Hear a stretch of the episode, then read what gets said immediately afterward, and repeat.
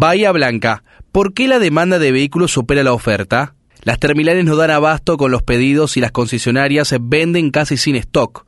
La falta de piezas vitales retrasa el ensamblado y algunos adquieren el bien como una reserva de valor. La mayoría de las concesionarias tienen algunos vehículos para vender, pero hay marcas que en este mes de mayo casi no facturaron, recién empezaron a hacerlo ahora, y todo sucede en el marco en que la demanda supera la oferta. Luis Gallego, titular de la regional Bahía Blanca y Zona Sur de la Asociación de Concesionarias de Automotores de la República Argentina, ACARA, describió la realidad del mercado automotriz nacional, del que Bahía Blanca no se diferencia. Lo cierto es que podríamos vender más si los concesionarios tuvieran más vehículos, insistió. Siempre hemos trabajado con stock, pero eso hoy no sucede. Si bien se depende de las políticas de cada uno de los concesionarios, lo cierto es que luego las terminales no terminan de cumplir las entregas, añadió Gallego. También se da la particularidad que los concesionarios buscamos protegernos de la inflación, admitió. Los stock han ido a la baja porque se vendieron unidades con la promesa de entrega de las fábricas, pero arribamos a fin de mes y el auto no llega, explicó. Es decir, nos encontramos con que vendemos más de lo que tenemos en stock. En este caso, se trata también de una reserva de valor, insistió. Gallego también dijo que el retraso de las entregas terminales obedece al faltante de autopartes, la mayoría de ellos de origen importado. Hoy no solo faltan determinados chips para ensamblado, sino que no hay gomas, parabrisas y otros repuestos clave, y no solo importados, sino de origen nacional, aseveró. También dijo el directivo que las autopartistas tienen dificultades para conseguir elementos para determinadas piezas, que también arman ellos los importados, por las concebidas restricciones para importar. Con unos recursos sobrantes, las terminales prevén prestarlas a las autopartistas, en acuerdo con el gobierno, para que puedan importar más piezas y así terminar los repuestos, comentó. Pero este faltante ocurre en el mundo. Es una cuestión logística, hay problemas con el transporte en barcos y también como consecuencia de la guerra entre Rusia y Ucrania, dijo. Por ejemplo, el mayor productor de gas de neón en Ucrania. Por ejemplo, el mayor productor de gas de neón en Ucrania.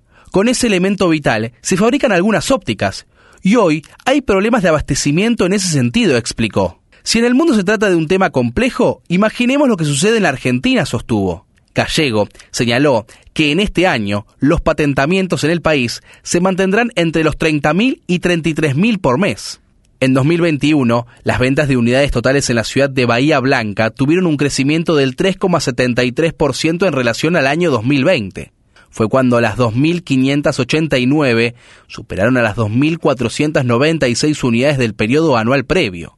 Asimismo, las ventas totales en la Argentina crecieron el 10,15%, con la venta de 33.934 más en autos, utilitarios y camiones en 2021 respecto de 2020, 368.250 versus 334.316. Respecto del valor de las unidades, Gallego dijo que cambian en forma significativa casi todos los meses. Se da la particularidad de que alguien aguarda que el dólar aumente para luego comprar, pero en esa espera el auto sigue subiendo de precio y se pierde la relación, sostuvo. ¿La compra de un auto está relacionada hoy con la alternativa de sumar una reserva del dólar? Hay de todo. Existe gente que lo necesita para trabajar, como la camioneta para la gente de campo. Otras personas venden el usado porque la diferencia que existe respecto del cero kilómetro es ventajosa para hacer la renovación. También hay posiciones emocionales, por decirlo de alguna manera. En este país siempre estamos pensando en ahorrar, en capitalizarnos y demás, pero mientras tanto se nos pasan los años y nos perdemos de disfrutar. Por otro lado, es cierto que hay gente que no puede cambiar su auto. En un país de 47 millones de habitantes, que solo 400.000 lo pueden renovar por año, es muy poco.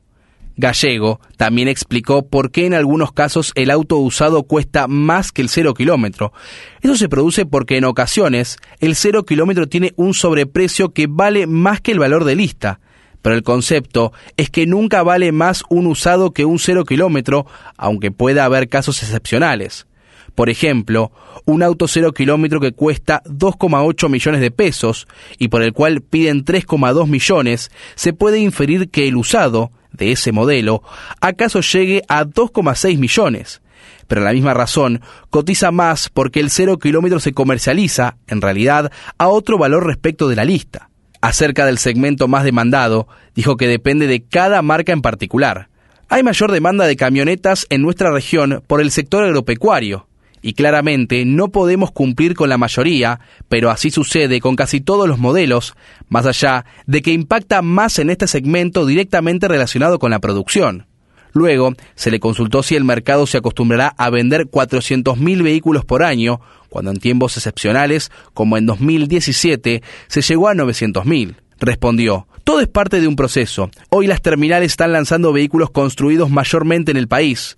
Es un cambio que no se logra de un día para otro, pero se va hacia ese camino. Eso es bueno, pero insume una demanda de piezas nacionales que hoy no se puede satisfacer.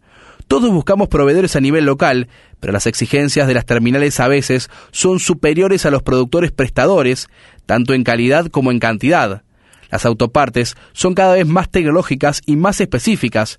Es algo que hoy no se consigue en el país. Hay muchos modelos que se fabrican acá, es cierto, pero son para exportación, porque es la forma de poder hacerlos a través de la compensación de exportaciones e importaciones. Se traen piezas, se fabrican autos y se exportan, y con ese resultado recién se puede volver a importar. Es una cadena compleja, aseguró. De acuerdo con distintos estudios, en algunas marcas que hace un par de años estaban en una cobertura del 35% de piezas nacionales, actualmente han podido subir solo hasta el 46%. La salud de las concesionarias locales. En la Argentina pasamos de vender un promedio de 700.000 vehículos a unos 400.000 anuales. Y la misma relación puede hacerse respecto del mercado automotriz de Bahía Blanca, sostuvo Gallego. Estamos tratando de adaptarnos a eso, añadió. La reducción de grandes estructuras, y hasta ociosas, las vivimos todos los concesionarios. De todas maneras, aludió a la salud de los salones comerciales existentes en nuestra ciudad. Lo importante es que las concesionarias de Bahía Blanca están más fuertes y son muy sanas. Eso es muy importante, aseguró.